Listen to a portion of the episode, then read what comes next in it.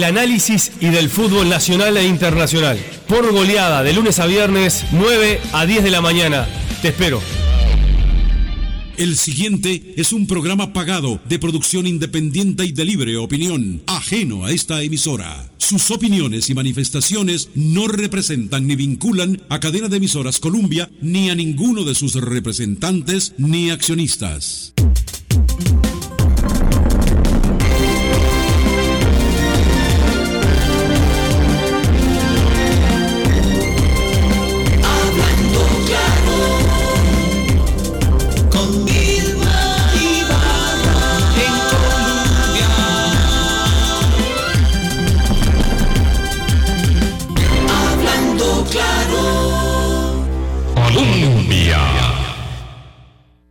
Con un país en sintonía, 8 y 2 minutos de la mañana. ¿Qué tal? ¿Cómo están? Muy buenos días, bienvenidas, bienvenidos a nuestra ventana de opinión. Muchísimas gracias por hacer parte de nuestro Hablando Claro aquí estos 16 años en Colombia, la emisora que está en el corazón del pueblo. Ojalá que hayan tenido un buen fin de semana, un caluroso y bochornoso fin de semana más. Boris, ¿qué tal? ¿Cómo estás? ¿Cómo te fue?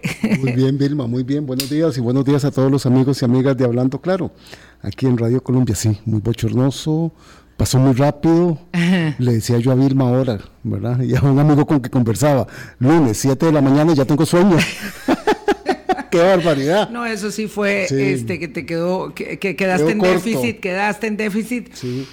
Mira, eh, Vilma, una felicitación, ¿verdad? A toda la afición sapricista a los morados. A los morados. Eh, estar, sentido pésame a los contrarios. Pésame a, nosotros los contrarios. a nosotros los contrarios. Este, muy atento viendo lo que está pasando en el rincón de la vieja, en el volcán Rincón de la Vieja. Yo lo que quisiera es estar allá. Sí siempre cuando hay unas buenas erupciones quisiera estar allá en el Arenal, allá en el Rincón, allá en Turrialba, para poder estar en el momento. Es siempre sobrecogedor. Además, los volcanes tienen un gran magnetismo para eh, los seres humanos desde siempre. Ahorita estoy releyendo una novela espectacular del periodista británico Robert Harris que se llama eh, Pompeya 76 horas antes de la erupción. 48 horas antes de la erupción que se dio en el año 76 después de Cristo del Vesubio. Es una relectura eh, apasionante. le tenemos admiración y miedo a los volcanes porque es el que nos conecta realmente con las entrañas de nuestro planeta viviente. Sí, claro. Y todavía mucho por conocer eh, respecto de todo lo que ya se sabe científicamente de ellos, pero bueno, siempre resulta ser de verdad muy, muy atractivo. Terremoto electoral en España, misma. Terremoto, electoral, en, España, sí, no tanto se puede decir de lo de Turquía, porque la verdad es que eh, estaba no es ninguna sorpresa y vamos a hablar de ello porque hoy escogimos tema internacional para iniciar la semana. Saben que vamos balanceando los temas de coyuntura con los temas estructurales, los temas locales con los internacionales y hoy es un buen día porque ayer eh, en la consolidación del proyecto autocrático de Erdogan en, Turquía. Podemos tener también muchas lecturas y lecciones que nos sirvan para entender un poco lo que está pasando, siendo que, como sabemos, todas las democracias son distintas y sus procesos muy diferentes, ni qué decir los que ocurren en eh, un lugar como ese respecto de cómo entendemos nosotros nuestra y cómo es nuestra democracia. Pero es cierto, como dice Boris, un terremoto muy, muy fuerte en, la política española que, a, a, mí particularmente me pesa. Ahí sí que perdí también, Boris. Sí. Pero vieras que estaba escuchando Vilma temprano, yo es que me levanto bien temprano, estaba viendo la hora de la 1 en televisión española y me llamó mucho la atención un análisis que hacían, ¿verdad? Porque ahí rápidamente, después de, de la derrota que tuvo el partido de gobierno, el Partido Socialista Obrero Español, y este, la coalición que ha tenido con grupos de izquierda que se presentaron separados, este, y los números que obtuvo el Partido Popular. Y Vox, que es el que sí creció, es la divisa que sí creció en votos, pero entonces decían, analizaban, habrá que darle seguimiento, que la llamada tan rápida a una elección anticipada para el 23 de julio va a obligar a, las, a los grupos de izquierda a tomar una decisión y decir, seguimos divididos o nos unimos para el proceso de elección presidencial. Y le va a afectar el proceso de negociación que van a tener que hacer en la conformación de gobiernos de coalición el Partido Popular y Vox, porque además van a tener que estar en esas negociaciones en diferentes ciudades y van a tener que estar organizando las presidenciales. ¿Qué opina nuestro invitado sobre eso? Porque lo invitamos para hablar de Turquía, pero bueno, lo que pasa en España es que ayer corrían en paralelo ambos procesos y fue sumamente interesante. Y entonces, bueno, hoy eh, compartimos el, micrófono con Javier Johanning, que es relacionista internacional de la nueva escuela, de la nueva camada, este, y que eh, además vivió en Turquía, y por eso vamos a hablar con él de ese tema en Turquía, pero el, el adelanto de las elecciones generales en España, habida cuenta de la terrible derrota del Partido Socialista Obrero Español eh, y por supuesto del liderazgo, de, Pedro Claro, pero el partido de gobierno es el partido de gobierno este, y es el liderazgo de Pedro Sánchez y es la pérdida del poder en las regiones autonómicas tan sentida eh, y una adelanto de elecciones caer rarísimo en vacaciones también para ellos, en las vacaciones de verano, eh, de modo que eh, las democracias sí que eh, se agitan y nos dan muchas sorpresas. Javier Johanín, ¿qué tal? ¿Cómo estás? Buenos días. Muy buenos días, es un placer compartir con ustedes, muchas gracias. Bueno, sobre el proceso español, definitivamente ya habíamos venido viendo algunas señales de, de alerta en el gobierno precisamente de Pedro Sánchez lo que también había generado roces hasta la salida, por ejemplo, hace ya bastante tiempo, pero que eh, todavía sigue impactando de la política de Pablo Iglesias, de Unidas Podemos. Eso hace que entonces, pues, ante esta pérdida de las regiones autónomas, tenga que moverse y coincido completamente de que eh, pues tuvieron que hacer un llamado de alerta para decir, bueno, hay un proyecto que no es solo un proyecto español, es un proyecto a nivel global de eh, lo que el politólogo neerlandés Casmude habla de eh, hacer que la derecha radical se vuelva mainstream, ¿verdad? Y esto hace que pues el gobierno de Pedro Sánchez envíe con esta anticipación de las elecciones un claro llamado a sectores de izquierda a decir, bueno, ¿qué proyecto podemos ofrecerle eh, a la ciudadanía que sea alternativo a este proyecto que a nivel global está tomando pues mucha fuerza. Eh, lo interesante del caso es que también aquí afectan incluso no solo política nacional en España, sino también política internacional y eh, es muy interesante ver cómo Pedro Sánchez tuvo que, por una cuestión geopolítica, acercarse a Marruecos, algo que pues muchos sectores le cobraron. Le cobraron, exactamente. Y eso pues también ha afectado en las regiones autónomas. Pareció de pasada, pero lo que acaba de decir Javier es muy significativo. El proyecto, tal cual lo plantea, el proyecto político que plantea el Partido Socialista Obrero Español, el lema este de fondo es eh, entender, y yo creo que es bueno explicar esto, que usted lo dijo desde el punto de vista académica, académico, porque es importante evitar la consolidación y el asentamiento de las derechas radicales en los proyectos democráticos, ¿verdad?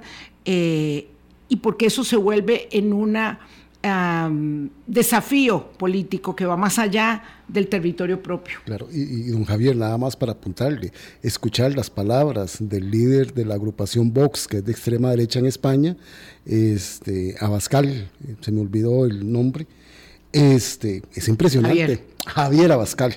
Javier Abascal, quien dice, vamos con todo y vamos a ir a destruir, ¿verdad? En lo que no creemos que se ha avanzado en estos años en, en, España. Entonces, es esto que usted está diciendo es muy importante para que podamos entender que esta enorme polarización entre izquierdas y derechas, que en España así las delimitan claramente, tiene que ver con estos proyectos políticos.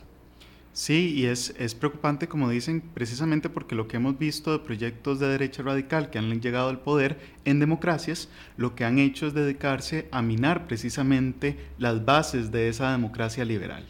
Y pues siguen siendo democracias, y aquí es muy importante dejarlo claro, pero ya no son democracias liberales, es decir, ya no son democracias que garantizan derechos, sino que se reducen al elemento básico único definitorio de una democracia que es simplemente elecciones periódicas. Ni siquiera mm. elecciones periódicas libres y justas, simplemente elecciones, periódicas. Sí, claro. Ahí se montan en eso y nada más. Claro, cuando se vacía de contenido, ¿verdad? El principio de que la democracia electoral es la piedra fundamental, más no suficiente, para establecer un sistema democrático en el que tenga valor el Estado de Derecho, la separación de poderes eh, y la vivencia plena de las garantías, mm, digamos, que nos protege la Constitución, los tratados internacionales. Ahí todo se va vaciando de contenido. Exactamente. Sí es muy triste. Lo cierto es que eh, a mí sí me duele muchísimo lo, de, lo del PSOE en, España. Eh, es increíble cómo van perdiendo fuelle. En el ejercicio de poder, evidentemente, hay un gran desgaste, pero cómo van perdiendo fuelle eh, las propuestas que están anclados en la gradualidad, en, em, digamos, la convivencia, el respeto a las minorías, en el Estado de Derecho. Es, y bueno, hay, hay una enorme cantidad de personas y se puede ver en todas partes del mundo prácticamente que quieren los resultados ya, que, no quieren, que no están dispuestas a esperar por los resultados y cuando oyen cantos de sirena los apropien, ¿verdad?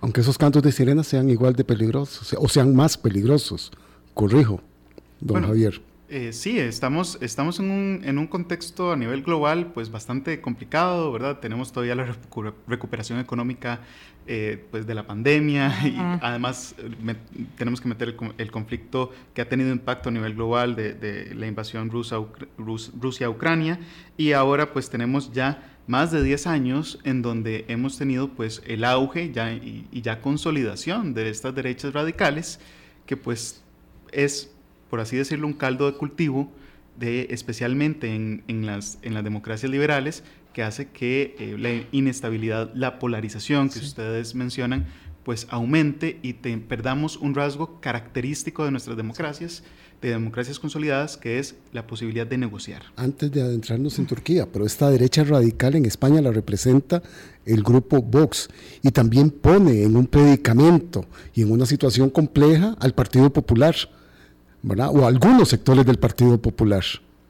Eso es muy interesante, lo hemos visto en otros, eh, en otros casos, pero sí, definitivamente aquí, y ya viene desde hace tiempo, Vox le está compitiendo el terreno ideológico a, el Partido Popular y está obligándole a adoptar a sus posiciones para captar más caudal electoral. Que aquí también eh, perdemos de vista algo. Mucho de esto también sucede porque los partidos políticos han optado, en vez de proponer proyectos de sociedad, se han simple y llanamente hecho eh, partidos de cálculo electoral.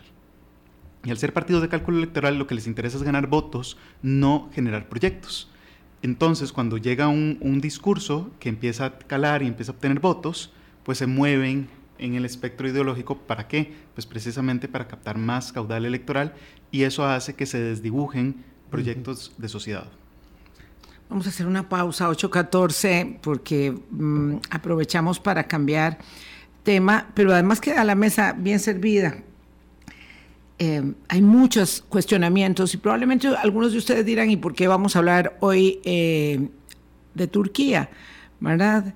Porque estas elecciones se mm, denominaron como existenciales? ¿Qué implicación tiene para la democracia del mundo, para el establecimiento de las fichas del tablero geopolítico, esta consolidación del poder total de Erdogan eh, al frente de la gran nación turca. Bueno, de todo eso vamos a conversar después de la pausa con Javier Johanning. Ya venimos. Colombia. En sintonía 8 o 15 minutos de la mañana, Javier Johanning es relacionista internacional con la particularidad de que estuvo estudiando en Turquía. Eh, esta es una nación eh, apasionante. A mí me impresiona la cantidad de costarricenses que quieren ir y me imagino que usted se da cuenta de eso, ¿verdad? No a estudiar, pero sí a visitar Turquía y cada vez más. Y con esta reverdecer del turismo tras la pandemia, bueno, esto, esto se ha tornado en contingentes enormes de costarricenses que van allá, que les encanta el país, pero que no tienen la menor idea de lo que, de lo que sucede. Em, es impresionante lo que ha pasado y cómo esta enorme desilusión de la expectativa y la esperanza que tuvo en algún momento la oposición turca de poder este, sacar del poder a eh, Erdogan no ha sido posible y desde que se realizó la primera ronda hace dos semanas apenas, porque esto fue rapidísimo, eh, bueno, ya, ya se veía venir la derrota. Casi, casi la derrota, ya, ya, ¿verdad? Estaba como cantada la derrota este, de la oposición. ¿Por qué estas elecciones, para ir entrando en una materia que mm, desconocemos absolutamente, eran consideradas tan determinantes, tan existenciales para Turquía?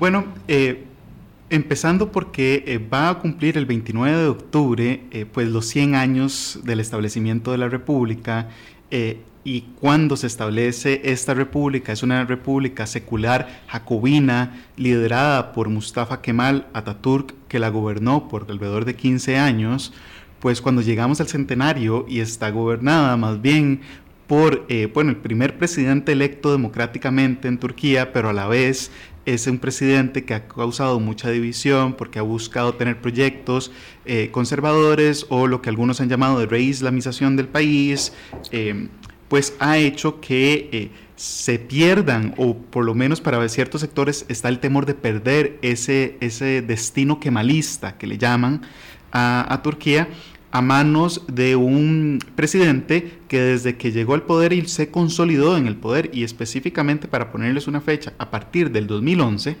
eh, es que Erdogan em, se siente muy cómodo con su poder y empieza entonces a hacer de eh, del proyecto político del AKP, del partido de gobierno, un proyecto político completamente personalista. Se hace autoritario, empieza con medidas autocráticas y bueno, llegamos a los 100 años de la República de Turquía con ya otros 5 años de gobierno de Erdogan y el gran temor es que va a quedar precisamente de la República secular jacobina y eh, bueno, con ciertos eh, vaivenes, ¿verdad?, altibajos de la democracia turca. ¿Y por qué es tan importante Turquía, ¿verdad? en este momento histórico? Lo sabemos en, el, repaso de la historia, el imperio otomano y el papel importante que tuvo, pero hoy por hoy, ¿a qué se debe esa importancia geopolítica de Turquía? Y que Erdogan ya supere en cantidad de años al padre fundador Ataturk en el manejo del poder y de la forma en que maneja el poder. Bueno, en cuanto a la importancia de Turquía, como Turquía, pues precisamente geopolíticamente hablando es un país puente, está entre, entre, en el gran continente euroasiático, es el puente entre Asia y, Europa, pero también tiene eh, pues estrechos específicos eh, muy importantes de, eh, del comercio mundial, como el estrecho del Bósforo, el estrecho de Mármara. Precisamente Turquía jugó un, papel fundamental en el acuerdo del grano, que es como eh, Rusia y Ucrania pues aceptaron exportar y seguir con el, eh, exportar el grano de trigo y grano de cebada, de varios granos, para que no aumentaran los precios a nivel global. Eh, Turquía es parte de la OTAN y eso hace que aunque juegue Erdogan, ¿verdad? Juega mucho con esto, eh, precisamente comprando un sistema antimisiles S-400 a Rusia, pero también queriendo comprar F-35 y F-16 a Estados Unidos, busca balancear y eso hace que entonces pues empiecen a ver con recelo eh, eh, a, los aliados de la OTAN, a la misma Turquía. Y tras de todo, pues Turquía desde hace mucho tiempo ha querido ingresar a la Unión Europea y se ha topado pues con serios obstáculos para su ingreso. Por otro lado, también Turquía, además de un corredor este-oeste, también es un corredor norte-sur, precisamente si entendemos que em, pues todos los conflictos que han sucedido en Medio Oriente y en Norte de África, mucho de la migración va a pasar y tiene que pasar eh, necesariamente por Turquía. Y eso ha hecho que Erdogan tenga una capacidad de negociación con las autoridades occidentales en general, aunque no es un término que me guste mucho usar, con toda sinceridad, eh, pues con los europeos y los estadounidenses, para ser más específico, pues ha tenido esa capacidad de negociación para obtener fondos económicos considerables a cambio de refrenar la migración, cosa que ha sido pues fundamental en esta última elección. Claro, porque además es paradójico. ¿Cómo ayuda? ¿Cómo recibe fondos de eso? Pero además, ¿cómo lo utiliza como un lema de campaña anti-refugiados? Eh, sí, bueno, eh, Erdogan en específico y toda la campaña tuvo tintes de todos lados xenofóbicos. no hubo ningún, ningún, ninguna coalición eh, que compitiera electoralmente que no tuviera tintes xenofóbicos. Lo que ha hecho Erdogan es decir que tiene, un, tiene una postura humana frente a los migrantes, a las personas migrantes, pero que no va a exigirles que se van a ir, pero va a crear las condiciones para devolverles. ¿Cómo? A través de intervenciones militares, ya tenemos varias intervenciones militares de Turquía en el, en el, en el norte de Siria, eh, la operación Rama de Oribo o la operación Escudo del, Éufrates, eh, que está pues precisamente creando las condiciones para que Turquía devuelva prácticamente de forma forzada a refugiados sirios, ni siquiera a sus lugares de origen, sino otros lugares aldeas eh, aseguradas por, por Turquía, eh, y eso pues para aminorar la presión de refugiados inmigrantes sirios específicamente que hay en Turquía. Estamos hablando de casi alrededor de 3.600.000 personas. Esto, digamos, estableciendo, como planteaba Boris, como preguntaba eh, Boris, el escenario, digamos, estratégico de su papel, ¿verdad? Ahora, a lo interno, como para cualquier costarricense que escucha esto de la reelección ayer de Recep Tayyip Erdogan y dice, ¿y de qué va? Que tiene 20 años dominando la escena política y va a llegar a 40 eh, en, en, eh, en, la política Erdogan, eh, digo, turca. ¿Qué explica? Su enorme tracción es la división de la oposición es su discurso este, populista, es que realmente hay una adhesión hacia la autocracia, hacia la mano dura, eh, cuál es el conjunto de elementos que lo posiciona y que lo asienta en el ejercicio del poder. Ahora sí ya ha visto esto como a muy largo plazo y mientras eh, quiera quedarse ahí, ¿verdad? En contra de la gran aspiración y de la ilusión turca de llegar a convertirse en una democracia eh, europeísta, modélica, ¿verdad? A partir precisamente del padre eh, fundador, el, señor Ataturk, que es este, tan venerado, es que eso es muy impresionante en, Turquía. Bueno, eh, creo que hay, mm, múltiples factores. En primer lugar, el nivel individual, Erdogan es una, figura muy carismática, viene de la provincia de Sirt, en el eh, este de Turquía, también pues tuvo que, eh, incluso se dice que realmente falsificó sus títulos de universidad, eso es parte de lo que se le acusa, precisamente porque mucho de su mm, adolescencia eh, y, adultez tuvo que eh, trabajar en la informalidad para mantenerse a sí mismo y a su familia, tuvo algún paso por el fútbol del país, y eso luego entonces le hizo como una figura tan popular, tan representativa de, de, una Turquía oculta en una Turquía que ha sido invisibilizada por el proyecto kemalista, que es musulmana, que es conservadora en ciertos términos, no en nuestros términos occidentales, en otros, em, y pues hizo que eh, cuando él eh, decidiera, pues a partir del partido Refah Partisi o el Partido del Bienestar, postularse a la alcaldía de Estambul en 1994, pues fuera muy popular y lograra llegar precisamente a ser electo alcalde dos veces para luego en 1998 ser eh, proscrito por 10 años, eh, simplemente por decir un poema eh, con ciertos contenidos religiosos que eran, pues, mm, a grandes rasgos, las mezquitas son nuestros cuarteles, los minaretes son nuestros cascos, y eso fue suficiente para que la Corte Constitucional dijera, pues aquí hay una violación a la Constitución, aquí hay una referencia en política de la religión, se le proscribe y se le, se le anulan las elecciones. Eso hizo que él fuera un, todavía más más popular, ¿verdad? ¿Por qué? Porque se sacrificó por los valores que representan la verdadera, entre comillas, Turquía. Eh, por otro lado, pues tenemos un proyecto también muy autoritario, hay que decirlo, muy vertical, de Mustafa Kemal Atatürk, que como dije invisibiliza a otra Turquía. Y tras de todo, los quien cala más este proyecto es en el ejército. Mm. Turquía ha tenido tres golpes de Estado, el último es el de 1980 y eh, ese es la... Él ya tuvo una intentona, digamos, recientemente también hubo un, levantamiento. Bueno, en 1998 hubo un golpe de Estado que lo llaman un golpe de Estado suave, ¿verdad? Golpe. Porque fue por a través de las cortes constitucionales del país.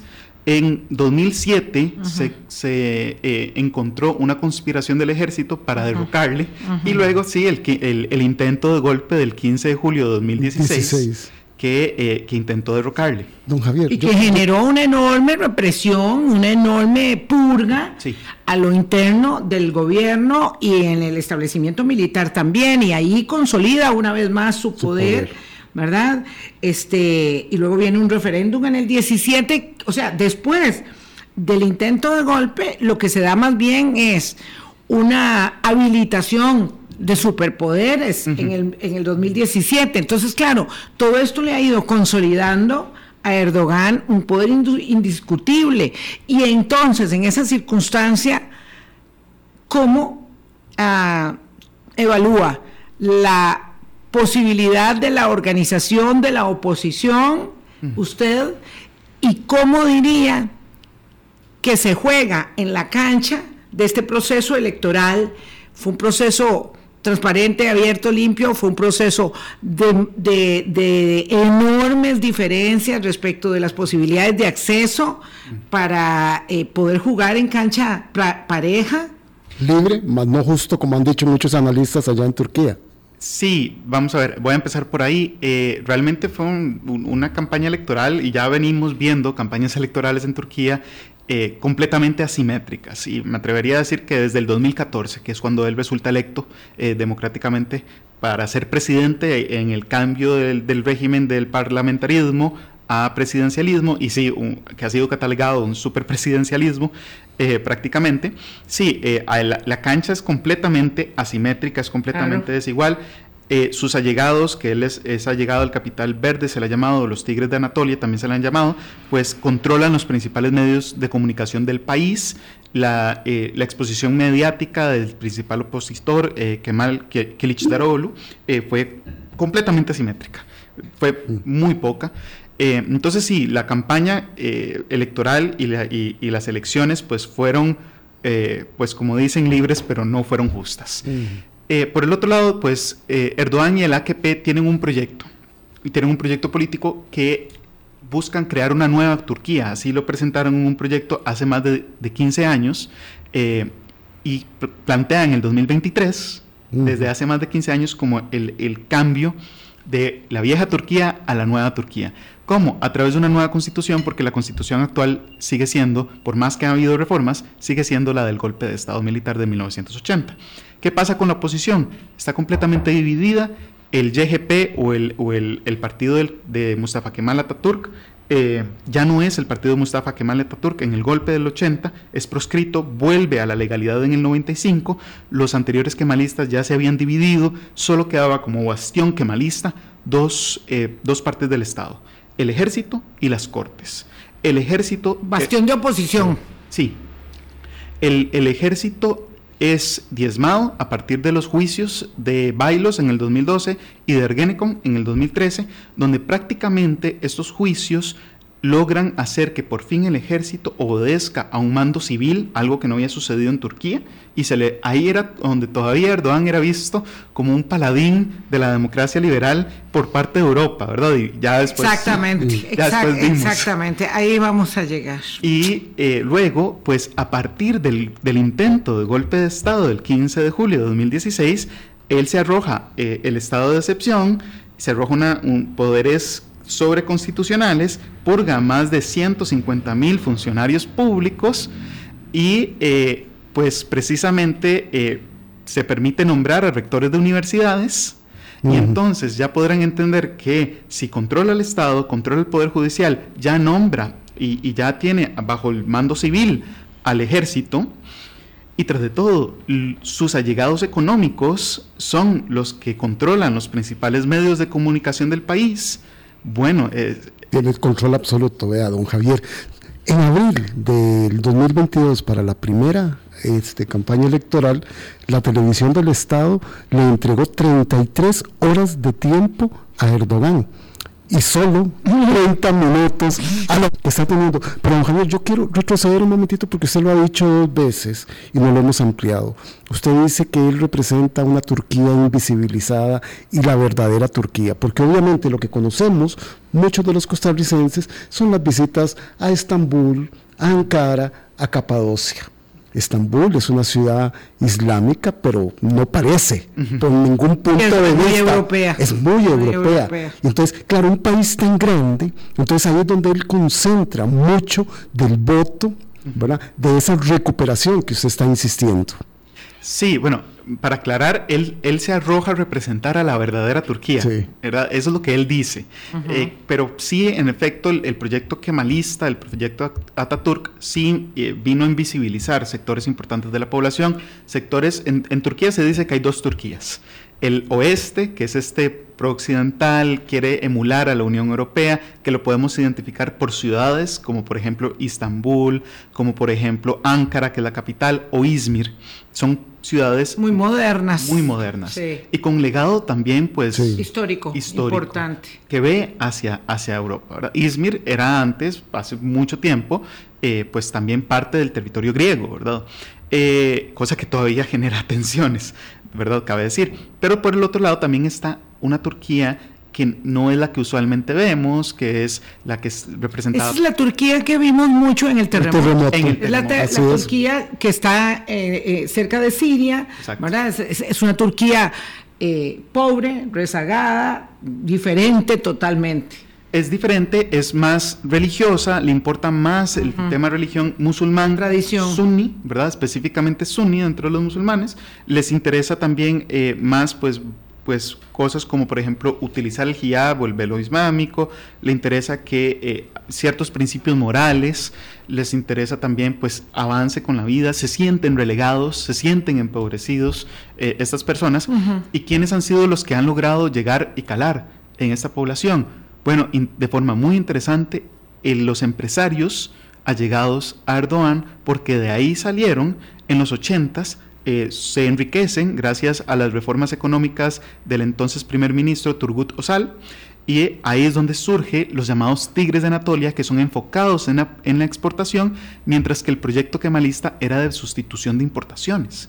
Y esto hace entonces que tras de todo ello un sector económico muy, muy fuerte que se siente muy resentido por eh, precisamente la exclusión económica del proyecto kemalista, que ahora está apoyando a Erdogan, pero no solo es a Erdogan, empezó precisamente con Turgut Özal en los 80s, cuando se, vuelve a la democratización Turquía, pasa a Necmettin Erbakan en los 90s y ahora su sucesor es Erdogan. Entonces también es importante entrarnos con, también adentrarnos a una cuestión. Puede que Erdogan desaparezca. En teoría, esta es su última eh, elección, reelección, en teoría. claro. En teoría, si, si, promueve una nueva constitución, eso es otro tema, ¿verdad? Pero por ahora, las reglas del juego dicen no se puede reelegir. Constitucionalmente él no se puede reelegir. Si pensáramos que él desaparece, igual están los sectores organizados. Las tensiones del modelo económico. Para que vuelvan a presentar a alguien similar. Pero vamos a ver, la pregunta también iba en el sentido de las capacidades, entendiendo eh, la cancha dispareja en la que se jugaron las elecciones, eh, las capacidades de la oposición eh, de convencer, porque si la gente está satisfecha y si los elementos mm. culturales y religiosos siguen estableciendo esta diferencia que lo avala, ¿verdad? En la impronta, eh, a pesar de la, de, la, dureza con la que se conduce. O sea, en, se decía que había habido en la purga eh, última 150 mil detenidos, pero bueno, hay 40 mil presos políticos en este momento, independientemente de los que fueron liberados. Hay una enorme cantidad de esos presos que lo son por razones políticas, políticas. políticas pero religiosas también, porque muchos de ellos son kurdos o los que siguen a, Gulen, el que están en Estados Unidos detenido, ¿verdad? Este, este otro líder, eh, perdón, ahí eh, exiliado, este, no detenido, perdón, este, y la verdad, eso siendo que para Europa es tan compleja esa relación, porque usted decía, él es miembro de la OTAN, pero Turquía nunca ha sido aceptado en la Unión Europea como un miembro de pleno derecho. Entonces, eh, Europa tampoco tiene mucho interés en introducirse en los elementos, digamos, de la vulneración de los derechos humanos y de la consolidación del poder que observa, y ahí podemos agregar a otras democracias eh, parecidas, ¿verdad? O de líderes parecidos como el de Hungría, ¿verdad? Este, esta es una, una, situación súper, súper compleja para la oposición. Eh, sí, y, a nivel internacional también, pues, vamos a ver, quienes quisieran eh, incluso la oposición en el poder a nivel internacional también estaban un poco entre la espada y la pared, ¿verdad? Eh, Erdogan, eh, bueno, él purgó, es decir, él despidió a 150 mil funcionarios. Es el país, Turquía es el país que más periodistas encarcela en el mundo. es, es, es, una situación social muy, muy complicada. No me atrevo a decir que, que hay, que, que la, la, gente avala eh, y, y, popularmente uh, respalda a Erdogan Creo que hay descontento, creo que hay un descontento fundamental, es decir, pasar de, eh, de haber logrado controlar la inflación, eh, el mismo Erdogan, ahora tener una inflación eh, pues a finales de año del casi 85%, ahora está en 50%, con tasas de interés muy bajas, la lira en el peor momento que ha estado desde que se constituyó como nueva lira turca. Hoy, hoy, si no me equivoco, amaneció a 20 liras por dólar, ¿verdad? Eso es lo peor que ha estado desde que se constituyó. Eh, y bueno, ahí... Por eso a la gente le gusta mucho viajar allá. Sí. Que le sale muy bien. pero, no a la gente vivir allí. Ah, sí, claro. ahí está, es que ahí está la debilidad. Yo creo que don Javier está apuntando muy bien a la debilidad. Vilma hizo un contexto de lo que le da fortaleza a Erdogan. Sigue manteniendo control del del Poder Legislativo, pero un desempleo creciente, una devaluación galopante hacia abajo. Él, para mantener un poco contento a la gente en lo que más le preocupa, que es el diario vivir, a diferencia de lo que está ocurriendo en todo el mundo con las tasas de interés hacia abajo, lo que lo lleva a una inminente crisis de balanza de pagos en, los en las próximas semanas. Sí, bueno, probablemente meses. Él ya dijo que va a, que va a controlar la inflación. Eh, por un principio de incluso del capital verde, este capital musulmán que no cree, eh, por ejemplo, son bancos musulmanes que no que prestan, pero no prestan con tasas de interés porque, pues, precisamente el interés es visto como usura en el Corán. Entonces, él ha decidido mantener tasas de interés, rebajarlas de un 19.5% en 2019, ahora actualmente un 8.5%. Eso es, esa es la tasa de interés del Banco Central. Acercándose a pedir recursos cada vez mayores a Qatar y Arabia Saudita, que también lo ponen en una tensión con Europa. Sí, pero ahorita Erdogan, a Erdogan no le interesa. Él, él desde, desde el 2018 oficialmente se paralizó la adhesión a la Unión Europea y a él específicamente no le interesa él se está... Claro, porque, porque deriva de eso. Después de que lo quiso mucho tiempo, cambió de política respecto de eh, entender que le funcionaba muy bien eh, estar en esta situación, más poder de negociación. Y a nivel internacional él está queriendo balancear. Él, eh, recientemente el ministro de Interiores de, de, Turquía dijo que si alguien llegaba a Turquía a gobernar con una política pro-occidental iba a ser tenido como un traidor, ¿verdad? Mm. Palabras mayores. ¿Cuál es el proyecto de política exterior del AKP más recientemente? Porque han habido varios. Bueno, un balance entre las potencias. Erdogan está queriendo jugar y, lucrar a partir de las tensiones entre potencias, especialmente entre Rusia y Estados Unidos. Y cuando vemos un Medio Oriente más asertivo, un Medio Oriente más desligado de los intereses estadounidenses, pues va a ser un Medio Oriente que también con amplios fondos económicos como es Arabia Saudita o Emiratos Árabes Unidos o Qatar, pues es un, es un aliados o mejor dicho, pues prestamistas muy, muy, codiciados. codiciados por Con billeteras muy grandes. Arabia Saudita ya y dijo que iba a depositar 5 mil millones de dólares en el Banco eh, Central Turco y va a haber una visita oficial de Mohammed bin Salman al presidente Recep Tayyip Erdogan y eso pues ya nos dice que todo lo que haya pasado con el asesinato del periodista eh, del Washington Post. El Washington Post, pues eh, ya es agua que pasó por el puente. Hace rato que pasó por el puente, uh, lastimosamente. Para todos. Sí, lastimosamente. Para Estados Unidos, para, Turquía y, excepto para la familia y los dolientes del periodista, eh, no me acuerdo su nombre. Khashoggi. Khashoggi. Khashoggi, sí. Qué, qué cosa más Voy a hacer una pausa. Sí, no, tenía ese, ese asunto en perspectiva. Vamos a hacer una pausa, son las 8.42. ¿Cuál es eh, ¿Por qué hablamos de esto? ¿Cuál es la impronta que marcan en algunas de las eh, democracias, entendiendo que son diferentes eh, europeas, Polonia, Hungría, Turquía, la deriva de la democracia, cómo la concentración del poder, cómo la toma de, em, de los medios de comunicación del Estado, ¿verdad? que se convierten en medios de comunicación al servicio del gobierno de turno, hace tanta afectación y cómo esto va diluyendo también en la consecución del poder absoluto, la separación de los poderes y todo lo que implica el proyecto personalísimo de Víctor Orbán en Turquía, en, Hungría, perdón, y de Erdogan en, en Turquía. Vamos a la pausa. Con un país en sintonía. Son las 8.44. Hoy conversamos eh, con Javier Johanning, que es este relacionista internacional. Vivió en Turquía, conoce, como ustedes saben, al dedillo, porque ya lo escucharon todo este rato, la política turca.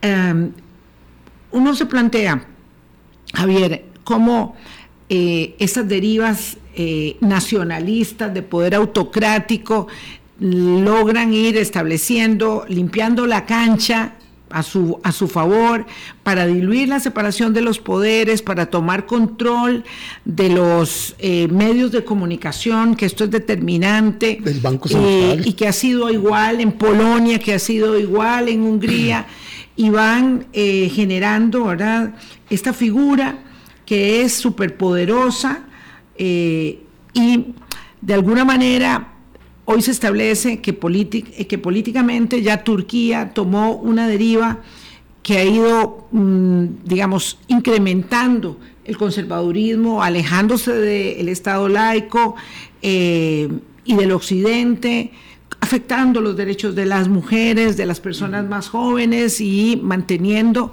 este espejismo de la ilusión del poder total.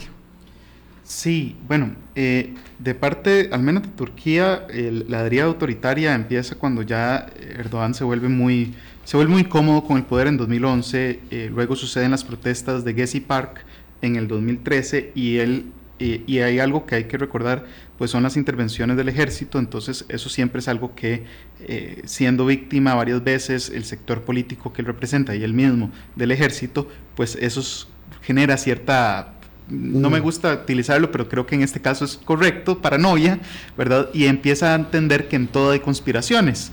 Eh, y empieza una deriva, empieza a deriva, una deriva autoritaria y empieza a reprimir a los sectores que solo se consolida cuando el intento de golpe de Estado que le confirma también estas, estas, estas, eh, estas sospechas y que él acusa a Fethullah Gulen que, de, del movimiento Hizmet de, eh, de de conformarlas cuando era su aliado político en el momento, ya decide romper con él y ya sabemos eh, el resto. Sí, que es el que decía yo que está exiliado en, Estados, Unidos.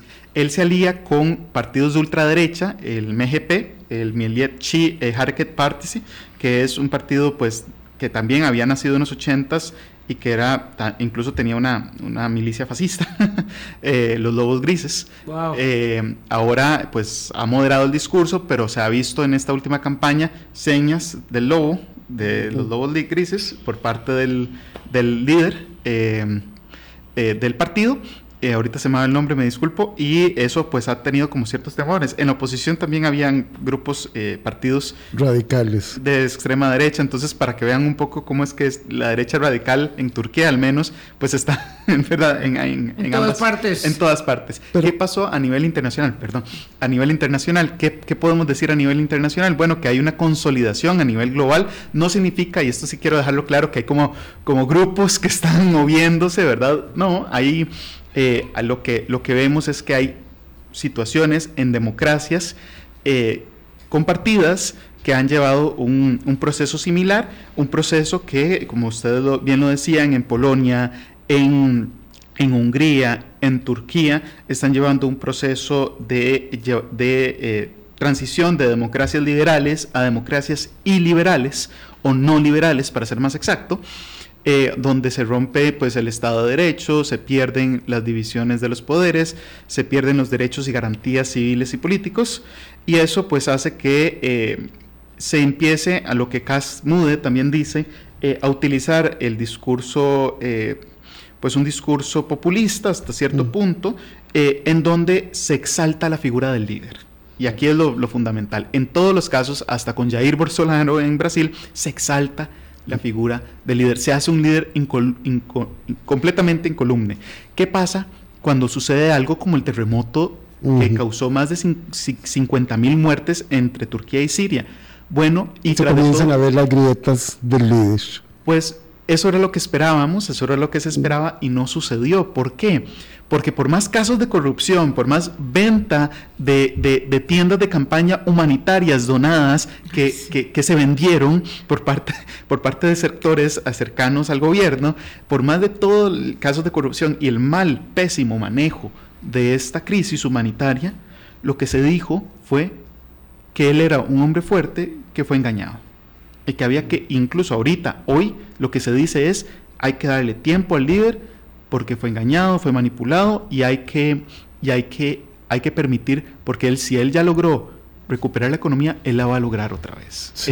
el líder es perfecto. Claro. ¿Qué, qué cosa más dramática, verdad? Más torcida. Eh, ¿Y por qué esto calza muy bien cuando, cuando empezamos a hablar de la derrota terrible de, del PSOE en España, verdad? Y eh, Javier hablaba de que había que evitar eh, la intronización del poder de la derecha radical, que yo creo que se entiende más que en términos de derecha e izquierda, hablando de lo que acaba de, analizar respecto de cómo van, van transitando sistemas de democracia liberal a sistemas de democracia iliberal, donde va quedando, digamos, el cascarón del proceso electoral y el discurso populista va asentando la figura de un líder total que independientemente de los negocios multimillonarios que ha hecho Erdogan para sí y los amigos y que se ven en ese terremoto eh, donde estaban falseadas todas las construcciones, que no, se, no solo porque se robaron lo que les estaban dando de ayuda, sino porque además todas las construcciones estaban hechas sin cumplir eh, código sísmico ni materiales adecuados, eh, ahí, en esa zona donde tiene más seguidores, porque es terrible eso, ahí donde dicen, no, pobrecito, es que nuestro amado líder fue engañado, no lo dejaron gobernar, no lo dejaron hacer, y ahora resulta que hay que darle una nueva oportunidad. Y por eso, probablemente, me dirá usted Javier, Boris, estas eran las elecciones existenciales de los turcos, porque era ahora o entregarse. Claro, pero es que eso también tiene un límite. El engaño, el, engaño, el autoengaño puede persistir el tiempo que uno quiera, pero la realidad le dice a uno, ¿verdad? tampoco es que arrasó en las elecciones. Pero, pero, pero, ganó, sí, pero, Vilma, por eso es que hay que verlo con razones objetivas. Tiene 321 miembros del Parlamento, de 600. O sea que es que tampoco, ¿verdad? Entonces hay condiciones también de rechazo. La situación económica no es fácil. La gente también en algún momento tiene que entender que todo este tipo de movimientos llegan a un límite. Claro, pero tardan décadas. Son como las fallas tectónicas, tardan décadas en acomodarse esas placas. Se van desacomodando y luego volver a ello, Javier, para que nos haga un cierre, porque claro, esto es, esta es la parte donde eh, uno como demócrata liberal dice, ojo, ojo, mucho cuidado, porque lo que vas perdiendo en el camino te cuesta mucho recuperarlo en términos de libertades. Bueno, eh, yo, yo coincido... Eh, Vamos a ver, coincido con que es un proceso que toma décadas, pero afortunadamente ya, ya, ya, ya, las décadas pasaron, por, decirlo de alguna forma. Eh, creo que, eh, como dice Boris, eh, yo coincido que estamos, sí, en una coyuntura existencial, para Turquía, pero no todo es eh, tan negativo. Tan lúgubre, sí. Creo que, eh, vamos a ver, como eh, les decía ahora en, el receso, pues no se dejó competir al principal y muy carismático líder de oposición, Imamoglu. Ese es el alcalde de Estambul. De Estambul, por parte del YGP las el próximo año hay elecciones locales y ahí es donde vamos a ver precisamente qué tanto eh, Erdogan tiene o no tiene, qué tanto realmente está frágil el proyecto del AKP y el proyecto personalísimo de Erdogan. Todavía hay esperanza para la, la, oposición, todavía hay esperanza para sectores que quieren cambiar un poco la situación política del país. Erdogan está haciendo todo lo posible, no tanto para favorecer a toda la población, sino a sus sectores allegados. Parte, mm. parte de las tasas de interés tan bajas es para favorecer a los sectores que promueven las exportaciones, que son llegados al gobierno, pero eso tiene límites. Y eso tiene límites. Habrá que ver para el próximo año, habrá que ver qué va a presentar para el 29 de octubre de 2023. Que es los 100 años. Los 100 años y, de su, la República. y su proyecto de nueva Turquía. Y habrá que ver los cambios en oposición que la oposición tiene que ofrecerle un proyecto político al país que no sea volver al pasado, porque eso es lo que ha hecho. El YGP lo que ha promovido es volvamos al parlamentarismo, sin capacidad. Tienen que ofrecer un proyecto sociedad. No tienen que dejarse llevar precisamente por cómo obtenemos más caudal, porque ahorita lo que está buscando eh, el, muchos de los países y muchos sectores eh, indecisos de la población es un proyecto que es alternativo. Muchas gracias, don Javier, y que ese espejo nos sirva para acá adentro también, ¿verdad? Nuestros partidos políticos viendo a ver cómo ganan elecciones y no cómo generan proyectos políticos de vida. Sí, pensamientos vaciados de contenido, claro, y, así este, muy, muy difícil, muy difícil frente a lo atractivo que resulta ser para la gente las figuras fuertes, las figuras eh, que pueden golpear la mesa, que están dispuestos a hacer del discurso eh, político, ¿verdad? Que no se les quede la mesa, una que ilusión, están golpeando. Una ilusión eh, que puede ser vana o no, pero una ilusión finalmente para quien quiere creer en cualquier cosa, en algo, necesita creer en algo.